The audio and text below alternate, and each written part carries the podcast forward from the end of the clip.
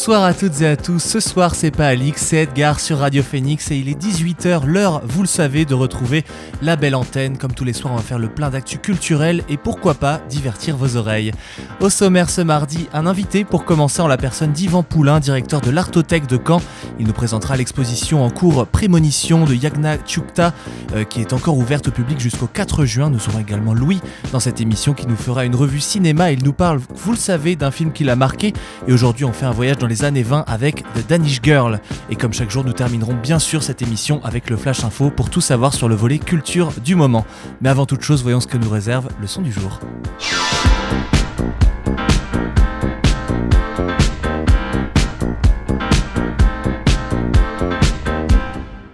Le son de ce 24 mai, c'est incontestablement Hideous de Oliver Sim, le guitariste-chanteur du groupe de XX, décide donc de lancer sa carrière solo et quoi de mieux qu'un premier album pour ça. Il s'appellera Hideous Bastard et sortira le 9 septembre prochain. Il dévoile donc son troisième single, Hideous, réalisé avec pas moins que Jimmy Somerville, ancien des Bronxy Beats qui nous a tous fait danser avec son You Make Me Feel. Oliver Sim a donc fait appel à lui pour ce superbe titre qu'on écoute maintenant, Hideous. On se retrouve juste après sur Radio Phoenix. I'm ugly. I'm up and down right now. I'm down and bloody.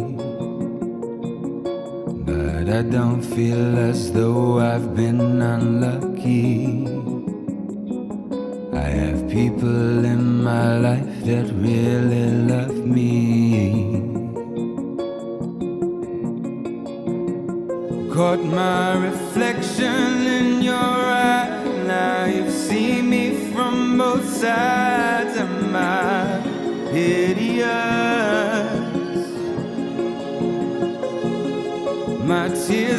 to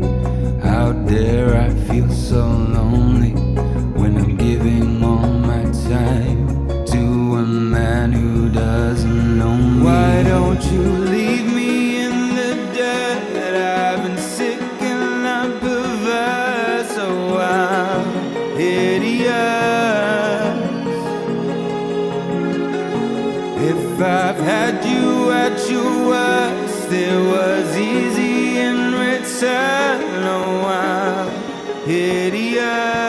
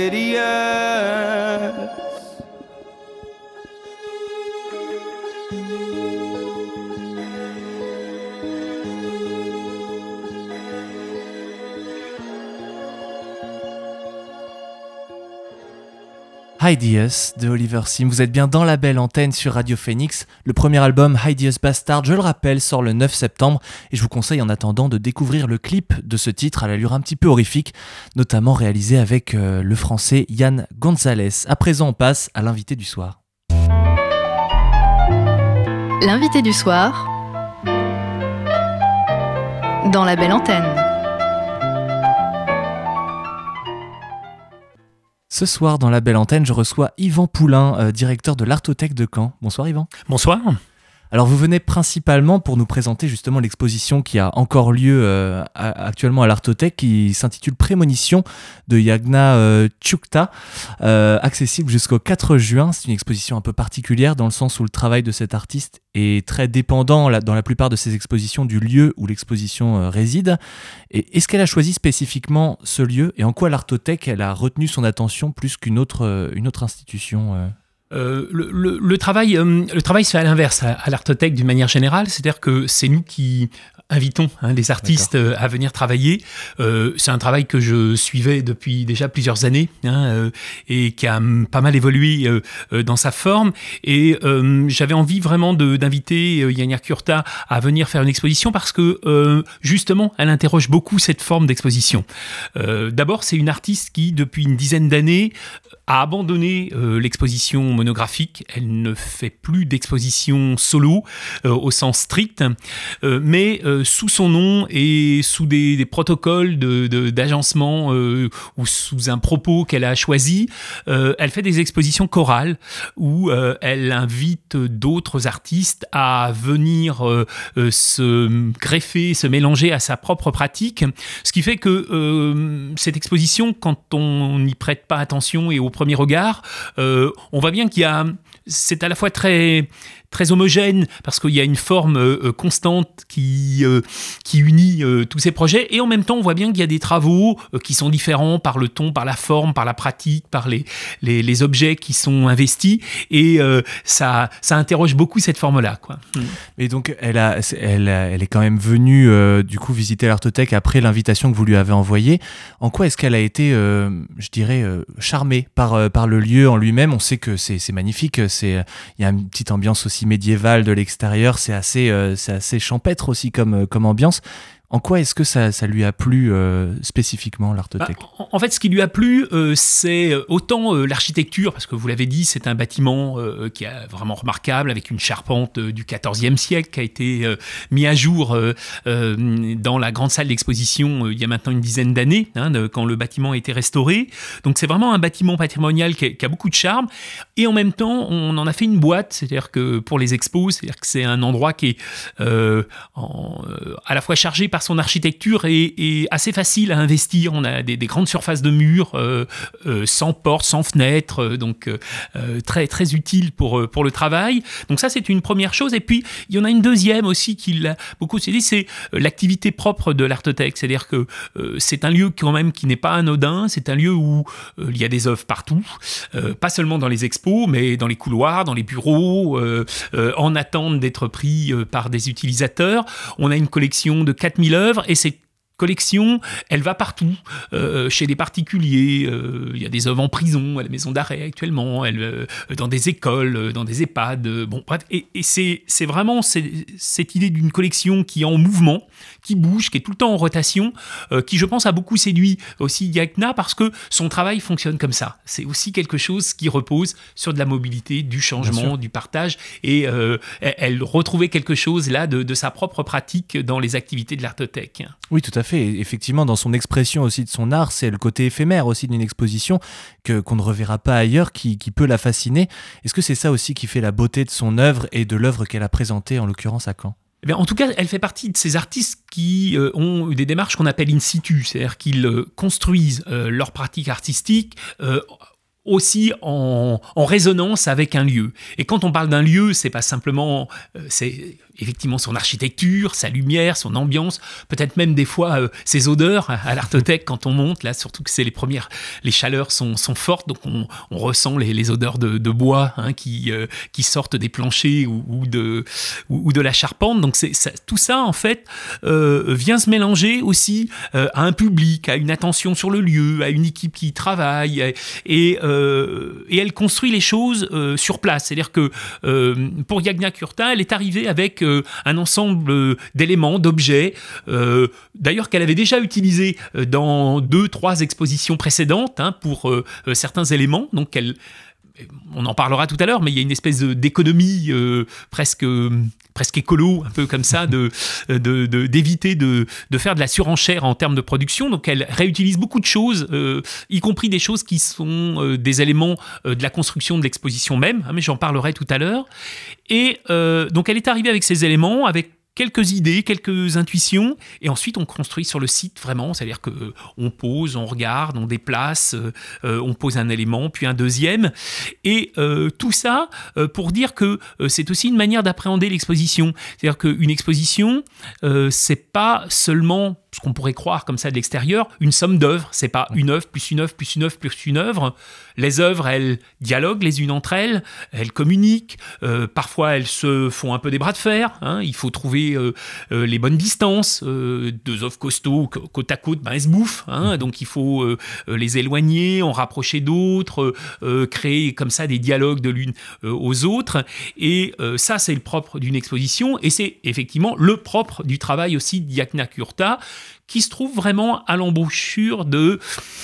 Elle est à la fois artiste, commissaire d'expo, construit des expos, euh, scénographe, elle construit euh, des mobiliers euh, qui vont porter donc telle ou telle œuvre. Enfin, donc on est vraiment et en même temps, elle choisit pas son camp. Hein, euh, volontairement, elle reste au-dessus parce que euh, ça lui donne effectivement encore beaucoup de liberté, beaucoup de mobilité euh, pour travailler avec les autres, pour travailler la, sa scénographie, pour travailler les espaces. Et, ça, c'est vraiment une, manière d'aborder l'exposition qui est tout à fait remarquable et, propre à sa pratique. Tout à fait. Par, par, rapport à la scénographie, vous parliez, limite, on peut parler d'un fil rouge à la limite du scénario. Et d'ailleurs, il est possible de venir encore déambuler jusqu'au jusqu'au 4 juin à l'Artothèque pour pour euh, justement parler de cette exposition extrêmement vivante. Et vous avez, j'imagine, eu l'occasion de la voir à l'œuvre, de voir euh, Yagna euh, Turta travailler dans son. Comment est-ce que ça se passe avec une artiste aussi viscérale dans sa façon de faire de l'art? Bah, D'abord, il y, a beaucoup d'artistes qui ont une approche viscérale, hein, dans le sens où leurs créations sont souvent essentiels, quoi. Donc, euh, y compris dans leur quotidien. Et c'est vrai dans des artistes qui vont pratiquer euh, la peinture ou la sculpture, mais y compris aussi dans des gens pour l'installation. Euh, comment ça se fait? Eh bien, on pose en fait un élément après l'autre. Il y avait en tout cas une chose, une œuvre qui est une, œuvre d'une autre artiste polonaise, plus ancienne que, que Kurta, qui s'appelle Eva Partum, qui est peu connue en France, mais qui est qui a été une des pionnières euh, euh, en Pologne et, euh, ensuite en, Allemagne, puisqu'elle est installée depuis les années 80 à Berlin une artiste pionnière dans une sorte d'engagement féministe. il faut imaginer qu'elle démarre ses actions au début des années 70 la Pologne est encore euh, un pays communiste, avec un, fort patriarcat, un poids, euh, euh, voilà, même si la, religion est, un peu en sourdine sous, l'époque communiste, elle, est quand même là dans, j'allais dire, dans, les mentalités. Donc, traiter de ce sujet-là à cette époque-là, dans son contexte-là, c'était assez gonflé de la part d'Eva Partum, et en plus avec une démarche très moderne où elle est déjà dans la performance, dans une forme d'art conceptuel où elle invite et sollicite euh, les cris, euh, donc pour, avec des messages, etc., qu'elle qu'elle véhicule. Et euh, justement, Yagna Kurta a choisi une phrase donc de, d'Eva Partum pour ouvrir l'exposition qui est New Horizon is a wave. Nouvelle, nouvel horizon est, une, vague. Alors, c'est, un si c'est un horizon, c'est, pas une vague, mais et quelle est cette vague qui nous arrive? On, on, imagine qu'il y a quelque chose qui va nous submerger et qui va arriver là-dessus c'est pas loin de ce titre prémonition qui est celui choisi par Yagna Kurta pour pour son projet. Et la vague, elle a elle a choisi quasiment de la figurer dans l'exposition en intervenant un soir pendant plusieurs heures où elle s'est équipée avec un pistolet à, à peinture et elle a posé sa vague. Euh, alors là, je vous invite à venir euh, la voir. Hein. C'est une vague qui surprend. On la voit pas d'ailleurs euh, forcément de prime abord. En tout cas, on voit qu'elle a déferlé quelque part sur le mur et, elle est venue se poser sur près de 25 mètres de mur de, de cette exposition. Et dans un premier temps, elle est venue poser sur cette vague juste la phrase euh, d'Eva Partum, euh, qui est en fait une petite œuvre de 1972 mhm. où euh, cette phrase en anglais est écrite sur un petit carton. C'est tout simple. Il n'y a que ça sur 25 mètres. Donc, Là, on voit bien comment ça fonctionne, c'est-à-dire que c'est ni l'œuvre, ni la vague de, de, de Yakna, ni l'œuvre d'Eva Partum toute seule. C'est vraiment euh, l'assemblage, le collage euh, des deux éléments euh, dans un espace en, trois dimensions qui crée quelque chose, qui donne une sensation pour le visiteur. Et voilà, et, c'est ce qu'on appelle une installation où, avec d'autres œuvres, elle, poursuit les discours, toujours d'ailleurs dans une attention à l'artiste, puisque quand elle a fait le choix de cette grande vague qui, qui, qui, dégoline sur les murs, elle a envoyé les images à Eva Partum à Berlin, qui lui a donné son accord. Donc il y a à chaque fois, comme ça, discussion, correspondance pour trouver la, bonne distance entre le travail des autres, le sien et, l'espace qu'on a choisi d'investir. Un travail collégial, vous le disiez, qui, qui forme un vrai parcours. Au final, euh, effectivement, euh, on, y voit effectivement de l'histoire, du politique, euh, et ça semble assez complexe dit, comme ça, mais finalement, on s'y retrouve. Et comment est-ce que tous les publics peuvent y trouver leur, leur compte et effectivement être émus par cette, cette exposition en fait, il y, a, différentes façons d'aborder euh, euh, tout ça. Euh, ce qui est intéressant, c'est d'abord d'y passer un petit peu de temps, mhm. parce qu'il y a des vidéos, il y a des choses qui demandent justement à, être écoutées. Enfin, il y, a, une ambiance hein, dont il faut se, se saisir. Donc ça, c'est une première chose. Et puis, je pense qu'il y a différents Niveau de lecture, hein, on peut être séduit, j'allais dire, par euh, euh, des œuvres très fortes, comme je pense à, ce très grand dessin de Cécile Bicler qui est dans l'exposition, qui est un dessin euh, donc en, deux éléments, mais qui fait 5 mètres 30 de large sur 3 mètres 20 de haut, qui est une grande image quand on est très près, on, voit une succession de, petits dessins au crayon euh, abstrait. Et puis quand on se recule de quelques mètres, euh, on se rend compte que c'est, il y a des figures, il y a des visages, des choses qui apparaissent. C'est vraiment une œuvre saisissante. Et ça, ça vient jouer avec euh, les, les tentures miroitantes sur certains éléments, avec le, mur fuchsia et, ses coulures. donc vraiment, on joue avec tout ça Idem dans une autre petite pièce où euh, je vous disais que Yagna Kurta était assez sensible aux, modulations et, aux changements, où justement il y a un jeu de lumière, euh, toute une série de lampes qui travaillent euh, en même temps et qui transforment la lecture des œuvres qui sont au mur. C'est-à-dire qu'elles vous apparaissent tantôt noir et blanc, tantôt rouge, tantôt bleu. Vous voyez qu'à chaque fois que la, la couleur dominante prend le dessus, eh bien, elle étouffe ou révèle d'autres couleurs qui sont déjà dans les images. Et tout ça donne beaucoup de mobilité, effectivement, à, à cette lecture. Donc on peut avoir cette lecture-là, et puis prendre le temps de détailler point par point, un peu comme, euh, euh, un peu comme si, on ramassait les, petits cailloux du, petit pousset, mhm. hein, euh, où élément par élément, on comprend que quand même il y a une histoire qui est posée,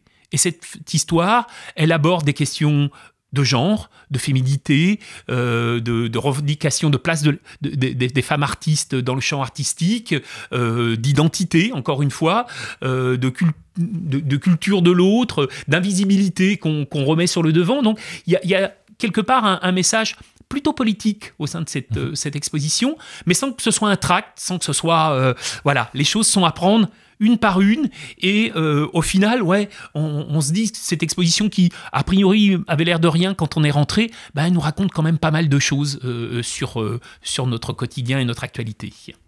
Vous le disiez, il y a un petit peu tout dans cette exposition. On a de la peinture, on a de la vidéo, on a des installations qu'on ne voit effectivement pas ailleurs. Est-ce que vous lui avez euh, effectivement laissé euh, carte blanche avec, euh, avec vos locaux ou est-ce qu'elle avait tout de même forcément une, une, contrainte en termes, de, d'espace pour la réalisation de, de prémonitions? Non, on a, elle avait vraiment une, une, carte blanche. Alors après, on est toujours présent, que ce soit moi ou, ou, l'équipe. voilà, on, discute. S'il y a des choses qui nous choquent, on, voilà, on, intervient, etc. Mais Là, c'est pas nous les commissaires en fait. Hein. Euh, parfois, quand on invite un, artiste, euh, on invite, euh, on invite l'artiste et on est les commissaires et on discute et on amende, etc. Là, c'est un peu différent. C'est elle qui joue ce jeu-là et c'est elle qui, qui donne le ton. C'est elle l'auteur général hein, de, de, de, cette, de cette exposition. Donc, on l'a plutôt accompagnée à réaliser son projet plutôt qu'à essayer de la, de la brider sur tel ou tel aspect. Donc, elle a été relativement libre hein, de, ses choix. Euh, d'abord, euh, euh, on, ne les a pas discutés dans le sens où, voilà, elle était très libre effectivement de la parole qu'elle souhaitait donner à, son exposition et de la forme qu'elle souhaitait aussi prendre. donc ça, voilà. Donc on a plein de murs à repeindre. Hein, c'est la conséquence de, cette liberté, mais ça, encore une fois, le propos de l'expo et, son travail font corps. Donc on, on lui a laissé une totale liberté là-dessus. Quoi. Et donc vous allez sortir de deux mois euh, d'un immense projet euh, qui, a, qui, a, qui, a, suscité, euh, qui a en tout cas gardé l'artothèque sur le qui-vive pendant effectivement deux mois. Cette exposition, on le rappelle, elle est disponible encore jusqu'au 4 juin pour les éventuels visiteurs qui voudraient venir. Donc plus qu'une semaine et demie. Et donc dans ce superbe lieu, en plus à découvrir, il faut, aller la découvrir pour l'architecture aussi euh, pour elle-même et pour effectivement les œuvres que vous laissez à disposition des particuliers et, euh, et des entreprises aussi. Est-ce que vous avez encore déjà des touches, pourquoi pas, pour, euh, pour la suite de la programmation de l'Artothèque Oui. On va, on va arriver à la fin d'un gros projet. Comment ça va se passer pour la suite? Bah, je vais D'abord, une petite chose. Euh, euh, on va terminer l'exposition le, le 3, enfin le 4, mais la veille, au soir, on, a on a lancé un, un partenariat avec le Café des Images à Aéroville et euh, Yagna Kurta a choisi un film euh, donc euh, qui sera présenté euh, au cinéma donc le à, 21h donc au Café des Images. Le film en question s'appelle s'appelle s'appelle Simone Barbès ou la vertu hein, qui est un film d'une d'une cinéaste qui est un peu pour plein de raisons passé aux, oubliettes, mais qu'il est euh, intéressant de, de, découvrir, qui s'appelle Marie-Claude Treilloux, un hein, film de 1980, et elle sera présente pour présenter ce film et expliquer en quoi euh, il poursuit euh, l'exposition Prémonition. Donc ça, c'est pour donner une fin au projet Diana. Et puis, oui, nous, on travaille longtemps en avance. on va recevoir un duo d'artistes, femmes encore. donc le, duo s'appelle Hippolyte Engen. Il est composé de Gaël Hippolyte et Lina Engen, qui est par ailleurs aussi enseignante à, à Les Âmes Camp Cherbourg, ici, donc à l'école des Beaux-Arts, mais c'est pas pour ça qu'on l'a invitée. Elles ont une pratique justement où elles mélangent à deux, euh, à travers des peintures, des installations, des sculptures, donc un travail à quatre mains comme ça un art qui vient piocher à la fois dans les cultures populaires, euh, les, magazines, les BD, euh, les dessins humoristiques, et puis euh, le grand art. Donc ils font une espèce de, de tambouille avec tout ça qui est vraiment à la fois là aussi qui paraît un peu anodin comme ça quand on le regarde et souriant, qui vient quand même tirer des, choses euh, euh, un peu plus acides sur, euh, sur la société. Donc ça, un peu, un, côté satirique également. Ouais, ouais, ouais. Et puis qui savent aussi investir le lieu. Donc là, mhm. on est en train de travailler cette exposition avec elle qui va s'appeler Femme pratique, du nom d'une d'une revue des années 70. Et on fera le vernissage de cette exposition le 2 juillet. Hein. donc une expo qui courra du 2 juillet au 8 octobre, donc l'année prochaine. Très bon à savoir. On a le scoop. on a le scoop. D'ailleurs, on arrive dans ces derniers jours à à la fin d'un projet également, le projet Correspondance, euh, qui est fourni par l'artiste euh, Joshen Garner, avec euh, les élèves également de l'école de la Évigné. Est-ce que vous souhaitez toujours vous inscrire à l'avenir dans une, sorte de logique de transmission de l'art avec, avec les plus jeunes, une, une, sorte, oui, c'est ça, de transmission de l'art avec eux? D'ailleurs, je crois que vous êtes en recherche d'un emploi spécifique pour, pour les plus jeunes également, pour justement, elle est dans la continuité de, cette démarche. Oui, oui, c'est une activité importante hein, de, la structure. Hein. Euh, bon, euh, on, poursuit ça euh, tout azimut. correspondance, c'est un projet qui est un projet ad hoc de l'Artothèque qui fonctionne très bien, qui était avec Jürgen Garner, qui est un, des grands illustrateurs et, artistes contemporains actuellement, qui a travaillé avec cette classe de la Évigné, travail qu'on peut voir encore hein, mhm. d'ailleurs à l'étage de, de l'Artothèque. Et oui, on, on poursuit tout ça, c'est vraiment une mission importante et ça va, j'allais dire, avec bah, ça va avec le, travail de service public que l'on mène, c'est-à-dire que euh, on est effectivement une structure où la question de la création du regard artistique est importante. Et tout ce qui peut nous amener à, toucher l'art, euh, à, être sensible à l'art, à s'équiper vis-à-vis de l'art, que ce soit par la pratique, par le faire. On a par exemple une collaboration avec le centre chorégraphique où euh, on a par exemple on invite des, danseurs ou des chorégraphes à faire atelier dans les salles d'exposition. Et, et c'est l'exposition qui de matrice euh, pour euh, tout un travail euh, corporel.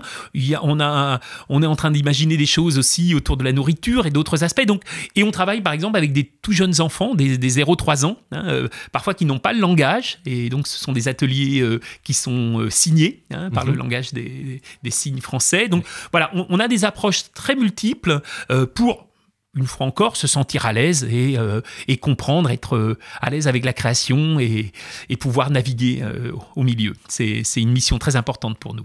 Merci beaucoup, Yvan Poulain, d'être venu aujourd'hui dans la belle antenne. On le rappelle justement, l'exposition que vous présentez toujours à l'Artothèque, intitulée Prémonition, est présentée par l'artiste polonaise Jagna Kurta, est encore là jusqu'au 4 juin. C'est gratuit et merci encore d'être venu dans la belle antenne. Merci de nous avoir accueillis. On va maintenant faire une petite pause dans cette émission en écoutant euh, Prayer de Black Hane qui va sortir son prochain EP le 10 juin. Déjà le troisième, il s'intitulera Armour 2. Il a notamment travaillé avec Rainy Miller pour cet EP et euh, pour ce titre tout particulièrement, on peut retrouver Ice Boy Violet ou encore euh, Blood Orange.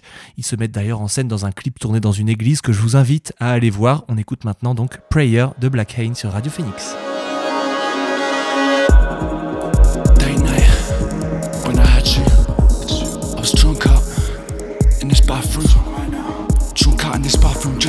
Cause I'm posted to catch Still on me, I'm attached to. I'm stretched up there, cut deep in trap blue Where we cracked through, looking at you. Vein sharp, stop proof, good lads In the club I hear music ring. Paranoid in these capsules.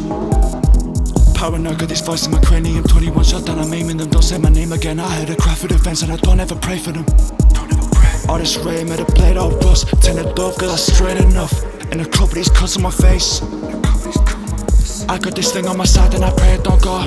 Never there, never let go. Never there go. I got this thing on my side and I pray it don't go. I got this thing on my side and I pray it don't go Never don't go. I got this thing on my side. And it's hard that it's on. I've been racing around, I've been close to the knife. Suicide on my tongue, when you talking, we die. Cold on A65, on soft for the eyes. Son of the blind, son of my, son of the Christ. You know I rise. In the dead of the night, dead of the night, dead of the night, resurrecting the die. Ambulance die, and I put dice, red in my eyes. I've been outside, red on my side. But all the red and I'm still with a white. Facing the dive, yeah, I got money, but don't say it twice. Only get close to the death on your breath in the tide. Girl, it's death on the right, death on the moon in the thighs. She's taking the grass and they crawl up my thighs. Are depressing your chest, cause I thought you was. Don't make me trip cause I'm close to the knife Cutting my sides, milking my cup Drinking it by, drinking it by I got this thing on my side and I pray don't go never let go. I got this thing on my side and I pray don't go. I got this thing on my side and I pray don't go. Don't leave my side now.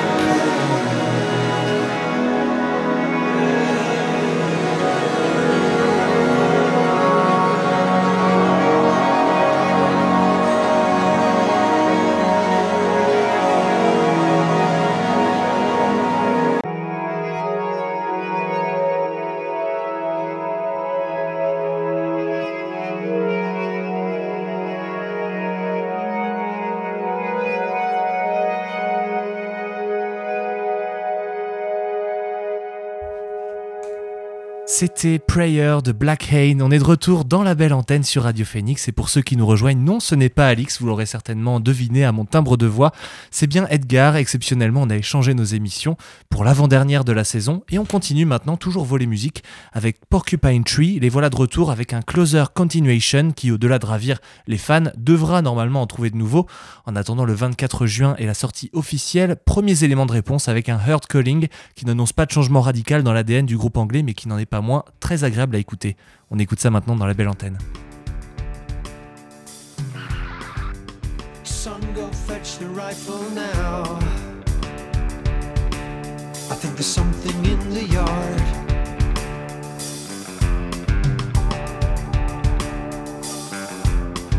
I can see the herd is getting rattled, and the dogs are on their guard.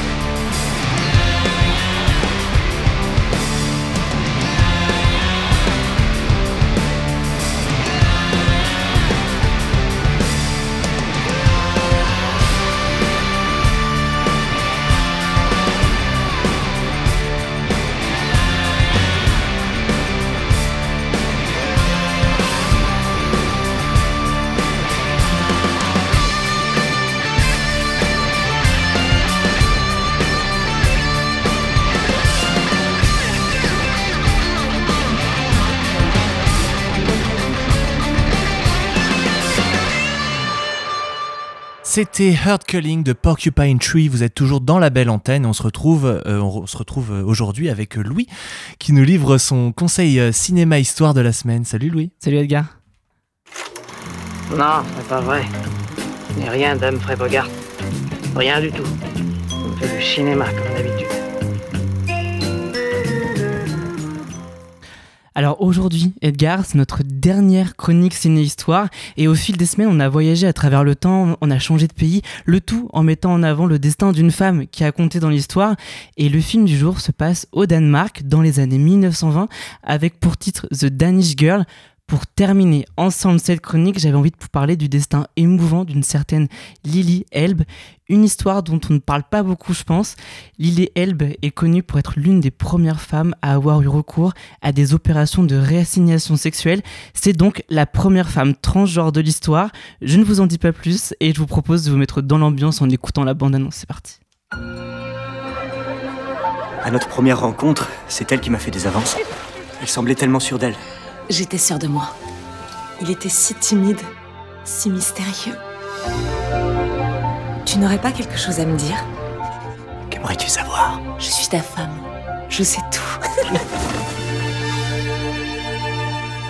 Je peux te demander un service? Tu n'en parleras à personne.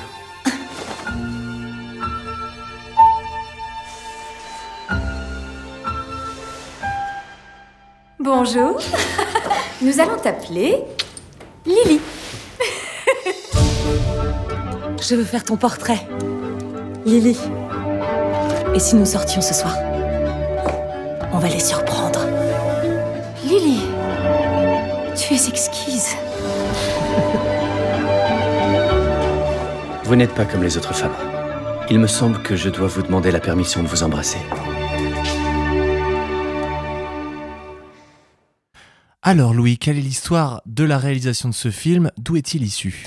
Alors, The Danish Girl est un drame biographique sorti en 2016, inspiré du livre du même nom de David Ebershoff, je pense que j'écorche un peu son nom. Il s'agit d'un récit romancé de la vie de Lily Elbe.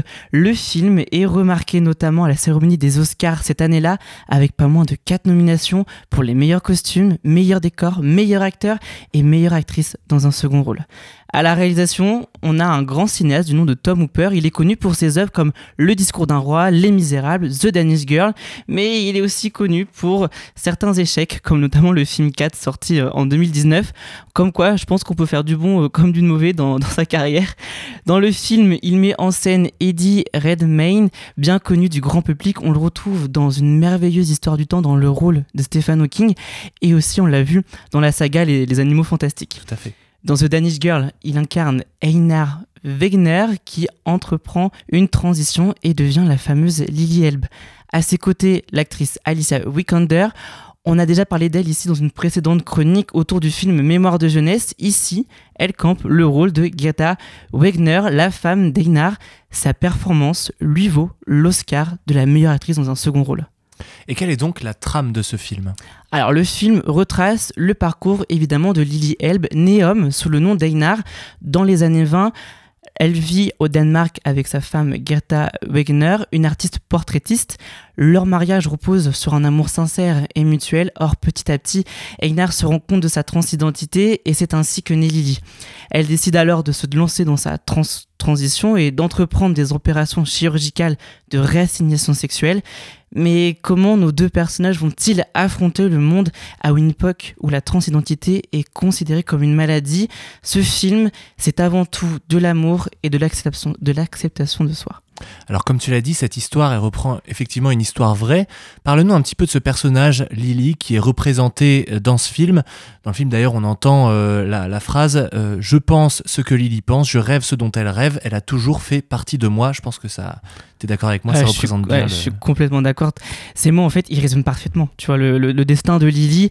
Lily Elbe est née homme sous le nom d'Einar Wegner en 1882. Artiste peintre, elle rencontre sa femme, Gerta Gottlieb. Bon, ce, sont des noms danois, j'ai un peu de mal à les prononcer. Qu'elle épouse en, en 1904. Et dans les années 20, Einar se montre de plus en plus en tant que femme et se présente même comme étant sa propre sœur. En 1930, Einar se rend en Allemagne et débute sa transition. C'est ainsi que le destin étonnant de Lily va commencer. Elle suit une série d'opérations ayant pour but sa, réassi- sa réassignation sexuelle et en octobre 1930, elle change officiellement son identité et se fait appeler Lily Elbe et annule même son mariage avec Gerda. Elle devient une personnalité importante dans les médias allemands et danois. Elle entame une nouvelle vie et devient l'une des premières femmes transgenres de l'histoire. En tout, elle subit cinq opérations, dont la dernière avait pour but une greffe d'utérus et une vaginoplastie. Malheureusement, son corps rejette la greffe et à ce moment-là, on est un peu encore dans les débuts hein, dans la médecine à ce sujet et elle meurt deux mois plus tard d'une infection. Son autobiographie sort à titre posthume en 1933 avec pour titre Man into Women. Et donc justement, ces œuvres euh, qui sortent, qui, la dernière sortie en 2016, donc, euh, dont tu nous parles aujourd'hui, Mhm. elles sont d'autant plus importantes que la transidentité, elle a une histoire qu'on pourrait qualifier de pour le moins tumultueuse. Encore maintenant, c'est parfois difficile d'assumer ces questions euh, liées au genre. Est-ce que tu aurais des dates clés sur l'histoire de la transidentité Oui. à nous donner? Mm, Tout à fait. La transidentité, tu vois, elle a toujours existé. Elle remonte dans les civilisations les plus anciennes, notamment les civilisations asiatiques. Mais leur reconnaissance dans la société est très récente. Il faut attendre le XXe siècle pour voir un véritable tournant. C'est à ce moment-là que vont émerger de vraies personnalités transgenres ayant recours à des opérations, comme euh, on l'a vu avec Lily Elbe. On a encore une certaine Christiane euh, Jorgensen qui a eu ses premières opérations en 1952. En France, dans les années 50, la transidentité est encore considérée comme une maladie que l'on peut guérir à l'aide d'électrochocs. La reconnaissance en France et à l'échelle européenne sur la transidentité est vraiment très tardive. Par exemple, il faut attendre 2016 avec la loi dite de modernisation de la justice pouvoir enfin euh, autoriser le changement de prénom, de sexe dans les mairies de manière gratuite et au tribunal sans avocat. Donc c'est un changement majeur, évidemment, mais qui reste très récent. Et aujourd'hui, on le sait, on le voit dans le monde, les personnes qui osent exprimer leur transidentité sont toujours stigmatisées, violentées, voire condamnées dans certains pays. Alors, euh, pour en revenir un petit peu au film, je crois savoir que tu nous as déniché quelques anecdotes autour de ce film qui méritent pour le moins d'être racontées. Oui, tout à fait. Au cours de mes recherches sur le film, j'ai vu quelques secrets de tournage et j'avais très envie de vous les partager. Ce qui est impressionnant sur ce tournage, c'est l'investissement des acteurs. Eddie Redmayne qui incarne Lily a observé toutes les femmes de son entourage afin d'adopter les postures, les gestes plus féminins et plus proches de son personnage. Alyssa Vikander qui incarne la femme de Lily avant sa transition est allée à la rencontre de proches, de personnes ayant changé de genre, plus particulièrement les anciennes conjointes afin de mieux appréhender son rôle. Elle voulait comprendre l'importance et le soutien du conjoint lorsque son époux décide de changer d'identité. Donc un immense travail en amont de la part des acteurs. Et pour en revenir à toi, qu'est-ce que tu en as pensé du film? Alors, pour moi, ce film n'est pas forcément révolutionnaire sur le sujet de la transidentité. Il y a eu d'autres films qui le traitent et qui le font aussi très bien. Mais ce film adopte un point de vue plus intimiste et je pense c'est ce qui fait sa force aussi. Du point de vue technique, le film est plutôt basique. Le scénario est très bien animé et offre de magnifiques points de vue de la société des années 20. Sa subtilité repose notamment sur les plans intimes qu'il offre aux spectateurs. On va avoir des plans très rapprochés des mains, des yeux de Lily qui permettent de comprendre la de Lily. Et ça, vraiment, je trouve très très beau. Le point très positif, c'est avant tout le travail des acteurs. Eddie Redmayne est très convaincant dans le rôle de Lily, mais la force de ce film repose sur Alicia Vikander qui incarne la femme de Lily avant sa transition, je l'ai dit tout à l'heure. Elle offre une performance très attendrissante, elle donne toute son émotion au film. On peut dire qu'elle méritait vraiment son Oscar. Alors maintenant, c'est à vous de vous faire votre propre avis et vous pouvez voir ou revoir The Danish Girl directement en achat ou en location sur Amazon Prime. Et pour les plus nostalgiques d'entre nous, vous pouvez le prendre directement en DVD. Merci beaucoup Louis, je suis certain que Alix se joint à moi pour euh, te remercier chaleureusement pour, euh, pour ton implication tout au long de l'année et pour nous raconter bien sûr les films euh, liés à l'histoire qui t'ont marqué. Merci beaucoup. Revenons à la musique maintenant avant de passer à l'actu culturelle du jour. Aujourd'hui sort le nouvel album de Motherhood intitulé Winded et pour fêter ça on va écouter leur single Shepherd qui place la familiarité d'une structure à quatre temps au-dessus d'un motif à six temps. Donc on a une, sorte de polyrythmique assez intéressante et la mélodie principale de Shepherd offre beaucoup de place pour l'orgue, les guitares et les tambours pour conserver de l'espace à cette atmosphère lancinante du groupe. On écoute Motherhood avec Shepherd sur Radio Phoenix. Shepherd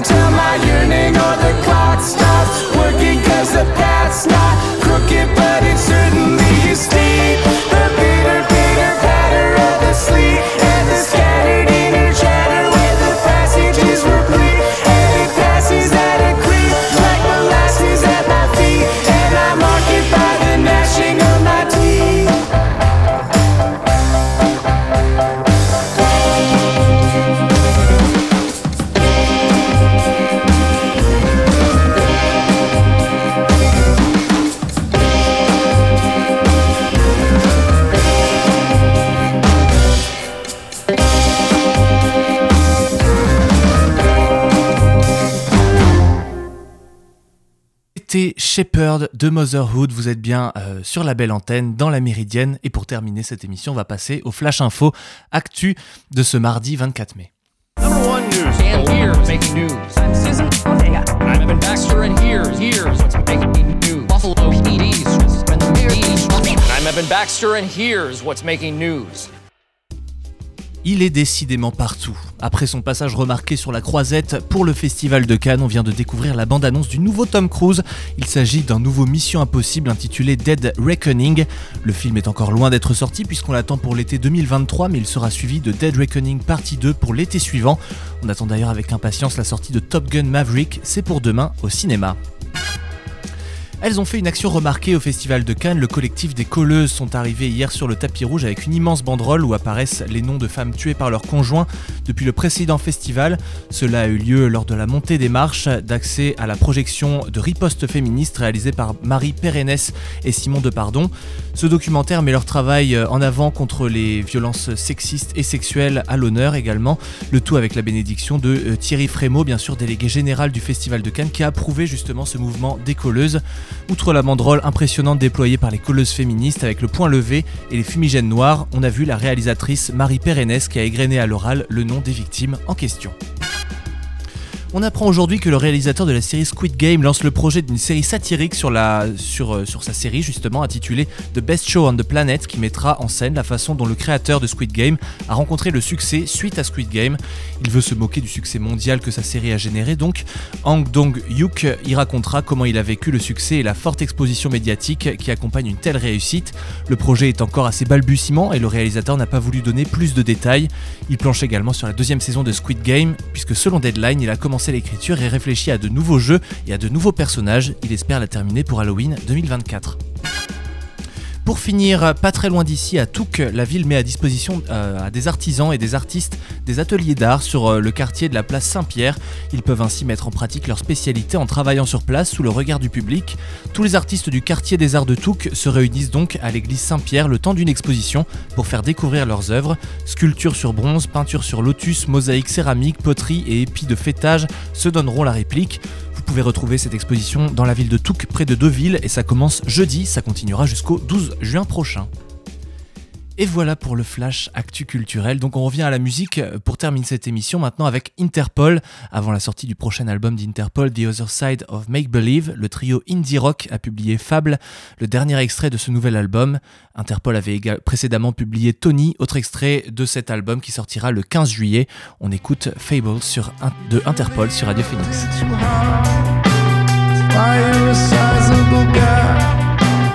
I am. It's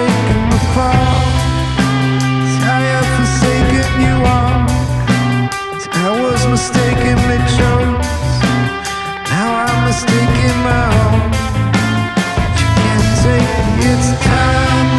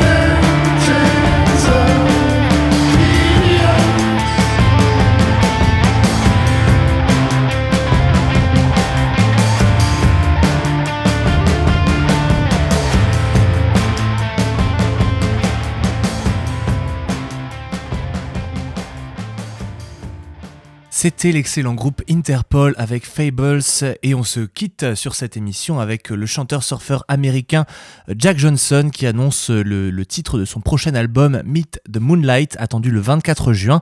En avance sur l'été, le chanteur Relax partage déjà la chanson titre, donc Meet the Moonlight, deuxième extrait de l'album après le premier single One Step Ahead dévoilé le mois dernier. Ce premier album depuis 5 ans de Jack Johnson est produit par Blake Mills, excellent songwriter et guitariste qui a obtenu en 2015 un Grammy Award de l'album alternatif avec Alabama Shake. On écoute maintenant Meet the Moonlight de Jack Johnson sur Radio Phoenix.